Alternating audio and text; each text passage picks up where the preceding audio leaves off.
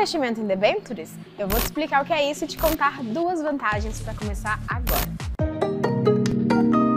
Quando uma companhia quer captar recursos, ao invés de pegar emprestado do banco, ela pode emitir debentures. Aí, o investidor pode emprestar dinheiro para a empresa e ela vai pagar juros para o investidor. A primeira vantagem das debentures é que elas estão cada vez mais populares e acessíveis. O número de investidores cresceu mais de 50% nos últimos 12 meses.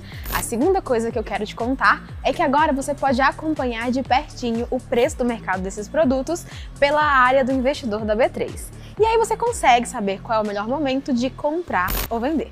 E o Ibovespa B3 fechou em alta de 1,71% aos 110.345 pontos. A empresa com melhor desempenho do dia foi a IRB Brasil, com alta de 9,73%.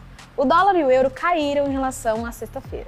O dólar fechou em R$ 4,79 e o euro em R$ 5,11. Não se esqueça de me seguir nas redes sociais. Boa noite, bons negócios e até amanhã.